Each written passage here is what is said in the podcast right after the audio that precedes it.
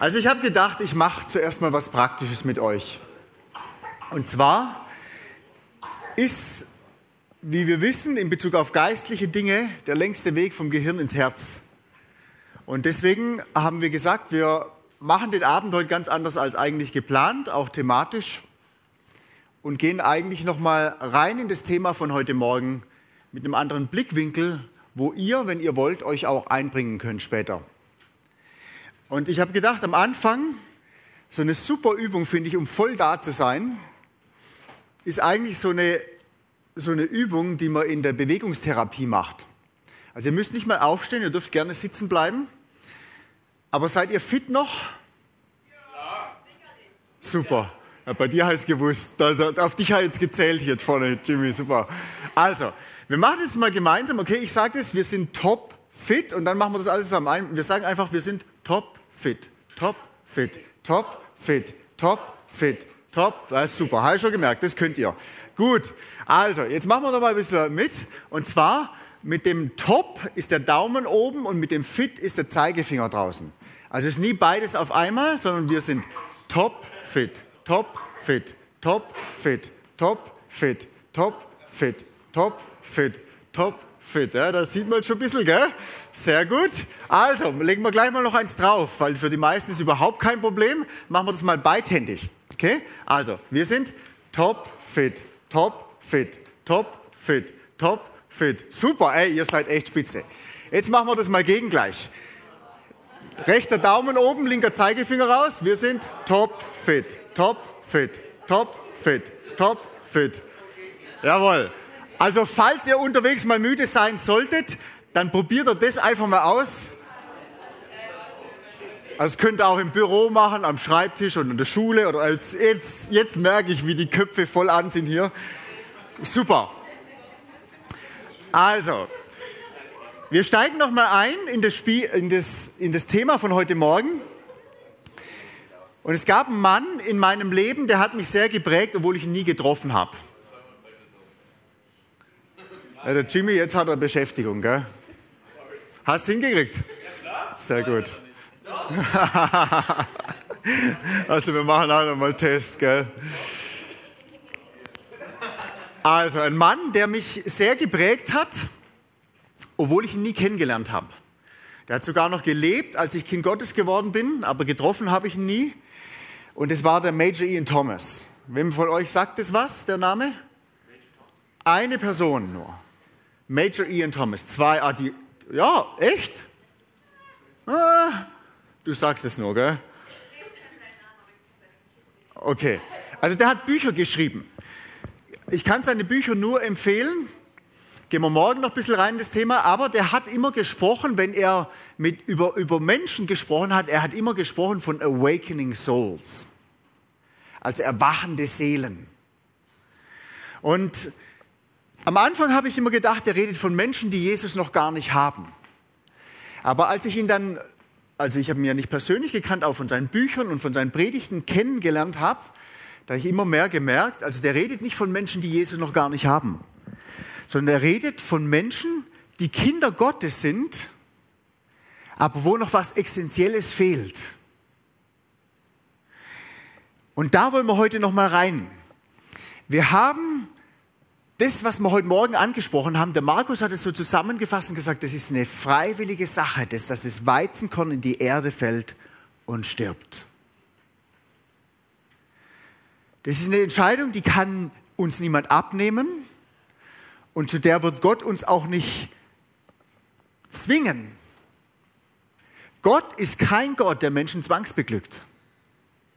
Das sage ich auch immer den Christen. Wir sollen die Nichtchristen nicht zwangsbeglücken. Wenn die nicht wollen, dann lassen ihre Freiheit, die sollen, in, die sollen ihr Ding machen. Im Himmel gibt es mal nur Freiwillige. Und das ist wichtig zu verstehen. Wenn Gott wirklich Liebe ist, dann lässt er uns die freie Wahl. Mit allen Konsequenzen, die es mit sich bringt. Und das Krasse ist an wahrer Liebe, wahre Liebe zwingt einen nicht oder manipuliert einen nicht irgendwo hin, sondern sie wirbt immer um Vertrauen. Das ist ja auch so das, das schöne Bild von Mann und Frau. Du kannst deiner Frau nicht sagen, ja, du musst mich jetzt aber lieben. sondern als Mann hast du die Aufgabe, dein Leben lang um das Vertrauen deiner Frau zu werben, dass sie dir gern vertraut, sich ganz auf dich einzulassen und andersrum genau das Gleiche. Sonst funktioniert das nicht. Manche Christen haben auch diesen bescheuerten Term, ja, du musst halt Gott blind vertrauen. Wenn ich das schon höre, da denke ich schon, wenn du mal nachdenken würdest, dann würdest du es nie sagen. Gott hat uns nie aufgefordert, ihm blind zu vertrauen, sondern dem zu vertrauen, was er schwarz auf weiß offenbart hat. Das ist nicht blind. Ja, manchmal siehst du das Ende nicht. Aber Vertrauen tust du auf das, was er dir zuspricht in der Bibel. Und wenn Gott um dein Vertrauen wirbt, dann hat es letztendlich immer was damit zu tun mit dem, was er sagt. Und darauf können wir unser Vertrauen bauen. Und wir haben heute Morgen über diesen einen Vers gesprochen, den ich so fantastisch finde, aber der gar nicht so leicht manchmal zu greifen ist. Was bedeutet denn das? Philippa 2, Vers 5. Da geht es um dieses All in, All over oder All out. Und es geht um Jesus Christus und da steht über Jesus Christus, habt diese Gesinnung in euch, die auch in Christus war. Also das ist was tiefes, tiefes Inneres. Das ist nicht, boom, da draußen, das ist ganz offensichtlich, sondern wir sollen was in uns drin haben, was auch in Jesus war. Und dann wird er beschrieben, das haben wir heute Morgen nicht gelesen, dann wird beschrieben, wie hat diese Gesinnung von Jesus Christus ausgesehen. Und was hat es damit auf sich? Ich lese mal weiter ab Vers 6, Philippa 2, ab Vers 6. Der in Gestalt Gottes war und es nicht für einen Raub hielt, Gott gleich zu sein. Das ist zum Beispiel einer der bekanntesten oder offensichtlichsten Verse, wo du Leuten klar machen kannst, schau, Jesus ist Gott. Ist nicht nur ein Prophet gewesen, nicht nur ein guter Mensch, er ist Gott. Und dann geht es weiter über Jesus Christus. Da steht drin, aber, also er ist Gott, aber er machte sich selbst zu nichts und nahm Knechtsgestalt an, indem er den Menschen gleich geworden ist und der Gestalt nach wie ein Mensch befunden, erniedrigte er sich selbst und wurde gehorsam bis zum Tod, ja zum Tod am Kreuz. Und dann kommen diese krassen Verse, auf die ich voll abfahre. So das erste, ah, Gesinnung in Jesus und mh. Dann kommt, darum, weil er diese Gesinnung hatte, hat Gott ihn auch hoch erhoben, um ihn dem Namen verliehen, der über jeden Namen ist, damit in den Namen Jesu jedes Knie sich beuge, der himmlischen und irdischen und unterirdischen und jede Zunge bekenne, dass Jesus Christus Herr ist, zur Ehre Gottes des Vaters. Also das bedeutet, mal ganz einfach auf den Punkt gebracht, Jesus hatte diese Gesinnung und weil er diese Gesinnung hatte, hat Gott ihn erhöht. Jetzt fordert Gott uns auf, habt diese Gesinnung in euch, die auch in Jesus war. Und weißt du, was ich dir versprechen kann? Gott wird dich erhöhen, wenn du diese Gesinnung hast. Was bedeutet es, diese Gesinnung zu haben? Ich habe heute Nachmittag einen Artikel gelesen, in Anführungszeichen ganz zufällig, der spricht genau über diese Verse hier. Und ich werde euch jetzt nicht den ganzen Artikel vorlesen, das ist ein paar Seiten lang, aber er, er hat es so unter, teilt in Abschnitte, wie hat die Gesinnung von Jesus Christus ausgesehen. Und ich fand es sehr gut. Norbert Lied heißt der, der Typ. Der lebt noch. Ähm, über dieses Jesus entäußerte sich selbst, also den Anfang von Vers 6 könnte man sagen. Entschuldigung, Vers 7. Aber er machte sich selbst zu nichts. Andere Übersetzungen schreiben, sich selbst entäußerte oder entleerte, sich selbst zu nichts machen. Wer will das schon? Wer will freiwillig ein Nichts sein? Wir wollen doch alle etwas sein, etwas darstellen. Wir trachten nach Anerkennung, nach Karriere. Aber Gott wählte das Gegenteil. Jesus wurde nicht gezwungen, diesen Weg zu gehen. Er tat es von sich aus, in völliger Übereinstimmung mit dem Vater. So konnte Jesus auch sagen, darum liebt mich der Vater, weil ich meine Seele lasse auf dass ich sie wieder nehme. Niemand nimmt sie von mir, sondern ich lasse sie von mir selbst. Ich habe Vollmacht, sie zu lassen und habe Vollmacht, sie wieder zu nehmen, steht im Johannes 10. Jesus hörte während seines irdischen Dienstes nicht auf dem Wesen nach Gottes zu sein. Aber er legte seine himmlische Herrlichkeit und seine unabhängige, unabhängige Autorität ab. Während seiner irdischen Mission unterwarf sich Christus komplett allen menschlichen Einschränkungen und Bedürfnissen. Als Mensch auf Erden wusste er weder Zeit noch Stunde seiner Wiederkunft. Er hatte alle Bedürfnisse eines Menschen. Er konnte auch nichts aus sich selbst raus tun, sondern nur das, was ihm vom Vater gegeben wurde. Ich weiß nicht, ob dir das bewusst ist. Wir gehen da morgen darauf ein, was das bedeutet. Zum Beispiel, hätte er eine Legion Engel aufbieten wollen, hätte er den Vater darum bitten müssen, als Mensch auf der Erde. Er griff nicht einfach so von sich aus auf seine Gottheit zurück. Und gerade das machte ja seine Selbsterniedrigung aus, wie es in Hebräer 5, Vers 8 heißt. Obwohl er Sohn war, hat er doch an dem, was er litt, den Gehorsam ergelernt. Vergleichen kann man das mit einem Milliardär, der sein Reichtum und die damit verbundenen Vollmachten vollkommen loslässt und darauf nicht zurückgreift, um mit den Ärmsten der Armen zu leben. Er ist immer noch Milliardär und doch nicht. Stellen wir uns diese Liebe vor. Anstatt dass Gott die Menschen richtet, austilgt und eine neue Welt mit neuen Menschen schafft, ist er bereit, vollkommen Mensch zu werden, um an ihrer Stelle zu sterben.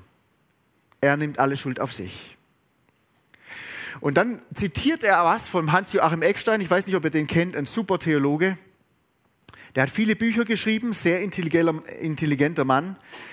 Und der hat über diesen Vers, jetzt ist meine Seele betrübt, bevor Jesus Christus den Garten Gethsemane verlassen hat, hat er Folgendes gesagt. Wenn sogar der Sohn Gottes als Mensch auf dieser Erde müde wurde, Durst hatte, wenn er über die Wirklichkeit des Sterbens, des Verlustes und der Verzweiflung ergrimmte und weinte, wie kommst du dann darauf, immer stark und fröhlich sein zu müssen und keine Schwäche zeigen zu dürfen?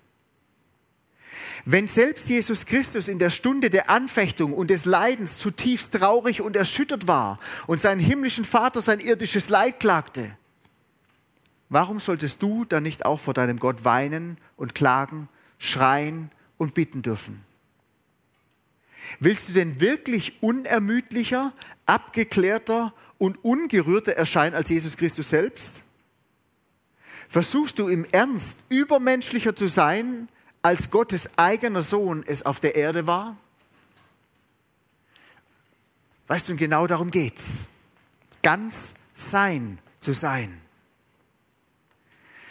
Weil Gott dich so liebt, weil Gott einen Plan hat für dein Leben, weil Gott schon das Ende sieht, weil Gott dich besser kennt als du dich selber. Deswegen wird Gott dich immer wieder hinführen an den Punkt, all in zu gehen. Das sieht man bei jeder Person in der Bibel. Und wie macht er das? Ich lese dir mal einen Vers vor, der für mich so ein Schlüsselvers darauf, dazu ist.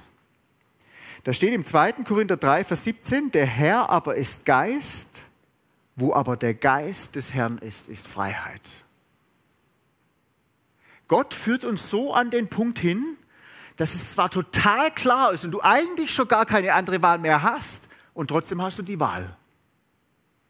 Aber es ist so klar, dass Gott dich hier anrührt und anspricht in Bezug auf dieses All-In-Gehen. Ich kann mich noch ganz genau daran erinnern, als ich das das erste Mal so in meinem Leben erlebt habe. Bevor ich Kind Gottes wurde, habe ich unglaublich viel, also wirklich schlechte Musik gehört, richtig üble Musik. Meistens hat man die auch nicht wirklich verstanden, außer das F und das S-Wort. Und deswegen habe ich dann auch, als ich Kind Gottes geworden bin, immer das gerechtfertigt, solche Musik die ganze Zeit zu hören, ähm, weil ich gesagt habe, ja, verstehen tue ich sowieso nicht, was die singen. Das ist egal, das beeinflusst mein Leben nicht.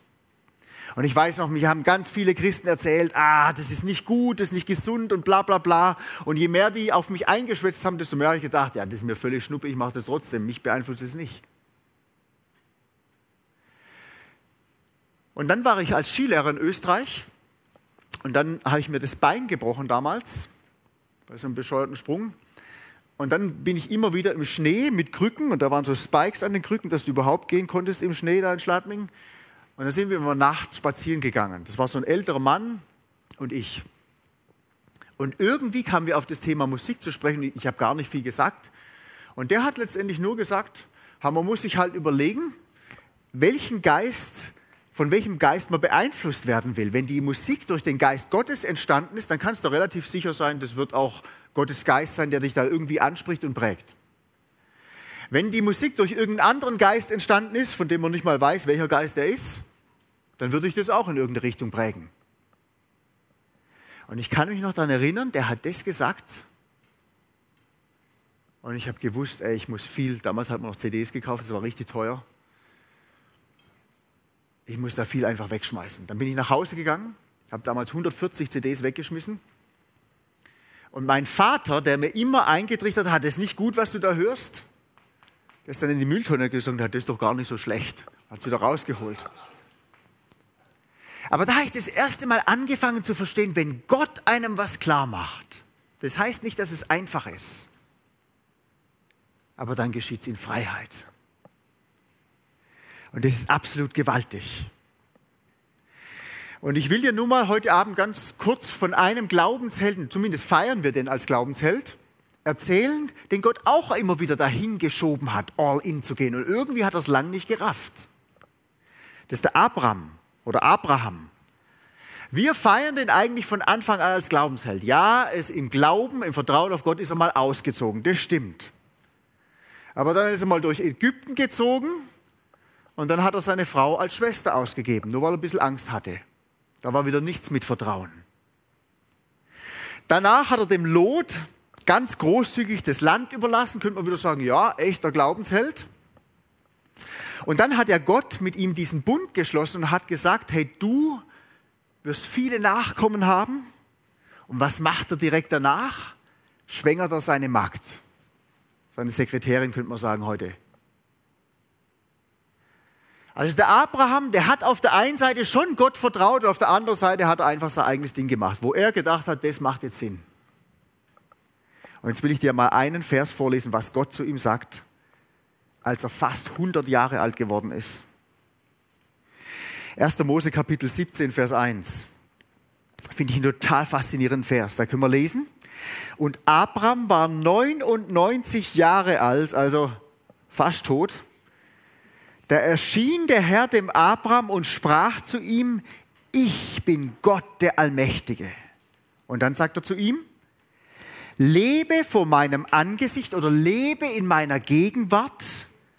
Und dann steht hier in dieser Bibelübersetzung drin, und sei untadelig. Aber vom Hebräischen her heißt dieses Wort so viel wie ganz oder ganzheitlich sein. Also all in zu gehen. Also das ist schon krass. Gott hat auf den Abraham 99 Jahre lang ist er dem hinterhergegangen. Und dann war er wieder an einem Punkt und hat gesagt, Abraham, geh all in mit mir. Und wenn jemand es sagt, ich gehe all in, dann prüft es Gott auch immer, weil ein Glaube, der nicht bewährt ist, kannst in die Tonne treten. Und dann verlangt Gott auch tatsächlich von dem, dass er seinen einzigen Sohn opfert. Gott hat ja schon gewusst, wird eh nicht so, aber Abraham hat es nicht gewusst. Und du siehst an Abrahams Leben, da war ein veränderter Mann. Der war bereit, all in zu gehen, selbst seinen eigenen Sohn zu opfern. Weil er Gott vertraut hat. Er hat gewusst, Gott führt zum Besten, egal wie es ausgeht. Und darum geht es letztendlich. Immer wieder neu, auch sensibel dafür zu sein, wenn Gott uns ruft, all in zu gehen. Ich habe euch ja im ersten Abend so ein bisschen aus meinem Leben erzählt und als ich dann Kind Gottes geworden bin, Gesundheit, ähm, als ich Kind Gottes geworden bin, da hat sich in meinem Leben echt viel verändert. Aber das war einfach deswegen, weil ich gelebt habe wie eine Wildsau davor. Und deswegen haben alle anderen Leute um mich herum sofort gesagt, das ist ja krass, wie Gott dich verändert und was, was ich, was alles. Und wenn dann in so christliche Kreise reinkommst, dann merkst auch relativ schnell, was für Slogans muss drauf haben, damit dich alle in Ruhe lassen. Also wenn du sagst, ja, Jesus meine Nummer eins, dann fragt keiner mehr nach. Wenn du regelmäßig in Gottesdienst gehst, fragt keiner mehr nach. Denkt jeder, du bist voll mit Jesus unterwegs. Und das hat die relativ schnell raus. Wie naiv eigentlich die Christen sind, wenn man die richtigen Sachen sagt. Und ich habe immer innerlich gewusst, es gibt gewisse Bereiche in meinem Leben, die überlasse ich Gott sicher mal nicht. Das eine war mein Traum, Profisportler zu werden. Da hat sich alles in meinem Leben drum gedreht. Und das zweite war Mädels. Da habe ich gedacht, ey, wenn ich das Gott überlasse, wer weiß, was dabei rauskommt, ob überhaupt was dabei rauskommt. Und so bin ich durchs Leben gegangen, meine ersten Christenjahre. Und weißt du was, ich habe nicht viel Spaß dran gehabt. Ich wusste, ich bin gerettet. Ich wusste auch, meine Schuld ist vergeben. Und ich wusste auch, ich habe absolute Sicherheit darüber gehabt, hey, wenn ich heute sterbe, dann bin ich sicher im Himmel. Aber das Leben mit Jesus zu genießen, habe ich nicht gekonnt. Habe ich nie verstanden, wenn Leute davon geredet haben. Oder manche haben gesagt, ja, sie lieben Jesus. Na, ich dachte, ey, wie bescheuert bist denn du? Wie willst du jemanden lieben, den du nicht mehr anlangen kannst? Und dann bin ich an den Tauernhof gekommen. Also ich war Ausbildender der Bundeswehr und in der Zeit habe ich das erste Mal gebetet, Gott, was willst denn du von mir in meinem Leben? Habe ich vorher noch nie gemacht gehabt. Und dann hatte ich den Eindruck, dass Gott will, dass ich wieder an den Tauernhof da in Österreich, wo ich zum Glauben gekommen bin, dass ich da hingehe. Und dann haben die mich tatsächlich gefragt, ob ich mal kommen will als Skilehrer. Und dann bin ich eben da hingekommen. Und dann war ich kurze Zeit Skilehrer und habe mir das Bein gebrochen, habe ich euch ja gerade erzählt. Und dann war das wirklich die härteste Zeit meines Lebens. Hey. Das war das erste Mal in meinem Leben, dass ich nicht mehr richtig trainieren konnte. Und ich habe die ganze Zeit gedacht, jetzt habe ich das erste Mal gebetet, Gott, was ist dein Wille? Ich war überzeugt davon, das ist sein Wille. Und jetzt war es gleich mal total bescheuert. Dann musste ich in der Küche arbeiten. Und das waren nur Mädels. Also drei Tage war es super genial. Und dann war es echt anstrengend. Aber das Interessante war, weil ich einfach nichts machen konnte, und normalerweise bin ich da, also ich bin Frühaufsteher, bin ich immer morgens um fünf aufgestanden, bin schon laufen gegangen, ähm, dann habe ich Ski unterrichtet und so den ganzen Tag halt aktiv gewesen und so weiter. Und ich habe gewusst, also mein Level vom Training her, das kann ich wahrscheinlich nicht verbessern, weil in, in der Bundeswehr hatte ich sehr viel Zeit zum Trainieren. Ähm, aber ich will es zumindest halten. Und dann habe ich mir das Bein gebrochen. Und das hat mich schier umgebracht. Und ich war so sauer und so verärgert auf Gott. Nachts konnte ich meinem vor lauter Zorn gar nicht mehr schlafen. Und dann habe ich mich da hingesetzt, manchmal nachts, wenn ich nicht schlafen konnte, weil ich so sauer und zornig war. Und habe Gott einfach gesagt, wie zum Kotzen das ist. Und weil es mir dann so langweilig war, manchmal dann einfach Bibel gelesen. Und das Komische war, ich kann euch das nicht erklären, aber in dieser Zeit auf einmal da habe ich auf einmal irgendwie so tiefe Liebe zu Jesus Christus empfunden. Ich konnte es auch nicht beschreiben, keine Ahnung warum. Und da hat mich Gott irgendwie mal eines Nachts damit konfrontiert, mit dem Thema Karriere und Sport und mit dem Thema Mädels. Und ich kann mich noch genau daran erinnern, an die Nacht. Ich habe mich damals hingekniet, echt unter Tränen. Ist mir brutal schwer gefallen. Ich habe mich hingekniet, ich habe geweint, ich habe gesagt, okay, Herr Jesus, ich will dir auch diese zwei Bereiche geben. Ganz egal, was du damit machst. Selbst wenn ich nie heirate, ist okay. Und selbst wenn ich nicht Profisportler werden darf, dann ist auch okay. Und ich habe gewusst, wenn ich Gott die Freiheit lasse, das zu tun, was er will in meinem Leben, dann kann es so oder so ausgehen. Aber weißt du, ich bin aufgestanden nach dem Gebet und ich habe noch nie so eine Freiheit in meinem Leben erlebt. Das war echt krass. Und es hat mich reingeführt in so eine tiefe Liebesbeziehung mit Jesus, dass ich für etliche Jahre total überzeugt davon war, ich werde niemals heiraten, das ist alles nur Zeit- und Geldverschwendung. Ich bin auf die Bibelschule gegangen, habe Gott davor Gelübde abgelegt und habe gesagt, Gott, in der Zeit keine Frauen, keine engeren Beziehungen, die irgendwie eine, was weiß ich was, enden können.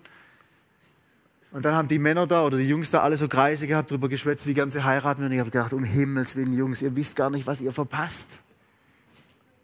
Und ich war felsenfest davon überzeugt, hey, Jesus und ich, wir erobern die Welt, dazu brauche ich keine Frau. Und dann habe ich meine jetzige Frau kennengelernt. Und zwar echt Liebe auf den ersten Blick. Wir haben uns getroffen, oh, wirklich. Und wir haben uns nur zwei Stunden gesehen. Und sie hat an dem Abend schon ihrer, mit der sie im Zimmer war, also die war nicht bei mir auf der Bibelschule, die war in einem anderen christlichen Zentrum und da habe ich ein paar Leute besucht und da haben wir uns getroffen. Und da hat sie an dem Abend schon zu ihrer Zimmerkollegin gesagt, den will sie mal heiraten. Wusste, wusste ich natürlich nicht. Und weißt du was? Ich bin zurückgefahren von der Begegnung und zuerst einmal war ich richtig sauer, dass ich dauernd an die denken musste. Dachte, das gibt's doch nicht. Das heißt so, jetzt waren wir so sicher, Jesus und ich, wir erobern die Welt und jetzt auf einmal ein Mädchen. Passt überhaupt nicht rein ins Programm. Und dann habe ich erst mal eine Woche gebetet, dass Gott die Gedanken wegnimmt. Hat er nicht gemacht. Und dann habe ich zwei Leute im Rat gefragt, die meine Vergangenheit kennen und die mich so am Anfang in meinem Glaubensleben begleitet haben. Und die haben immer gesagt, du brauchst keine Frau, du brauchst nur Jesus. Egal wie christlich es ist, du brauchst keine Frau. Und die habe ich um Rat gefragt und ich habe gedacht, die sagen mir bestimmt, ja klar, lasst es, vergesst es mit der, konzentriert dich auf die Bibelschule. Und die zwei, die haben sie nicht gekannt, die haben unabhängig voneinander gesagt, ah, da ist doch nichts dabei, schreib ihr doch ein bisschen. Das ist super. Das habe ich eigentlich erwartet, Gott spricht durch die zu mir, aber das hat mich jetzt nur durcheinander gebracht. Und dann habe ich eine ganze Woche gefastet und habe gebetet, weil ich mir so unsicher war, was ich jetzt machen soll. Und am Ende von der Woche wusste ich, ich habe Gott dieses Gelübde abgelegt und habe gesagt, Bibelschule, nur du. Und dann habe ich ihr einen Brief geschrieben. Ich hab, wir haben uns nur zweimal gesehen davor. Einmal zwei Stunden, einmal keine Ahnung, zweieinhalb Stunden oder so. Dann habe ich ihr einen Brief geschrieben, du, tut mir schrecklich leid. Ich habe Gottes Gelübde abgelegt. Wir können keinen Kontakt mehr haben, nimmer schreiben. Und wenn du immer noch Interesse hast, kannst du auf die Abschlussfeier von meiner Bibelschule kommen. Und weißt du, damals habe ich nicht gelacht. Ich habe gewusst, wenn ich den Brief abschicke, vielleicht sehe ich sie nie wieder. Aber ich habe es gemacht und ich habe es nie bereut. Die kam tatsächlich auf die Abschlussfeier von der Bibelschule, von dem Tag an wussten wir, wir heiraten. Und jetzt sind wir schon fast 20 Jahre verheiratet. Aber auch das ist nur Gnade, glaubt mir. Aber wir sagen das so oft so leicht, Jesus, wir geben dir unser ganzes Leben. Oder unser Leben gehört dir. Wie oft singen wir das in Liedern? Aber weißt du was, das beinhaltet tatsächlich alles. Unsere Sexualität, unsere Kohle, nicht nur 10 Prozent, Zeit, Familie, Karriere, Angst, unser Temperament, die Probleme, die wir haben, die Zukunft, Kinder, alles. Und das Irre ist, darin ist die größte Freiheit. Und dann kann sich Christus entfalten. Das Irre ist ja oft, dass wir denken, wir halten lieber an was fest, weil das unsers ist. Aber die Realität ist, du kannst Gott eigentlich nur das zurückgeben, was er dir eh schon geschenkt hat. Du aus dir selber hättest gar nichts, ich auch nicht. Und weil das so schwer ist, diese theologische Wahrheit und Realität mit dem Alltag und mit dem Leben zu verknüpfen. Deswegen habe ich gedacht, vielleicht ist es ganz gut, wenn wir das heute Abend einfach mal noch so machen, dass wir den Raum einfach öffnen für jeden von euch, der damit schon Erlebnisse gemacht hat. Wo du vielleicht gemerkt hast, jetzt ruft mich Gott tatsächlich all in zu gehen. Vielleicht in einem Bereich, vielleicht in Bezug auf verschiedene Bereiche, keine Ahnung, wie es in deinem Leben aussieht. Und dass du das einfach teilst mit uns hier heute Abend. Auch wo dich dies hingeführt hat. was du damit erlebt hast. Und weißt du, wenn jetzt schon dein Herz pocht, dann vielleicht deswegen, weil du was sagen solltest. Also wir lassen einfach ein bisschen Raum. Und wenn du was teilen willst hier in dieser Gruppe, dann kannst du das jetzt einfach machen. Ich setze mich da hin, du darfst einfach davor kommen. Wenn du willst, kannst du auch am Platz sitzen bleiben.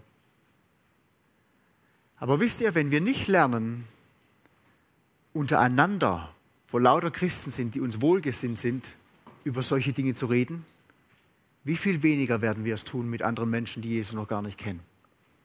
Wir müssen lernen zu reden über das, wer Christus für uns ist und was er in unserem Leben getan hat. Und deswegen einfach die Einladung an dich. Wenn du willst, kannst gerne vorkommen und kannst was teilen, wie du das erlebt hast. Das loszulassen, was er dir schon geschenkt hat und wie es dir vielleicht zurückgeschenkt hat oder ganz anders zurückgegeben hat oder vielleicht auch gar nicht und dir was ganz anderes dafür gegeben hat.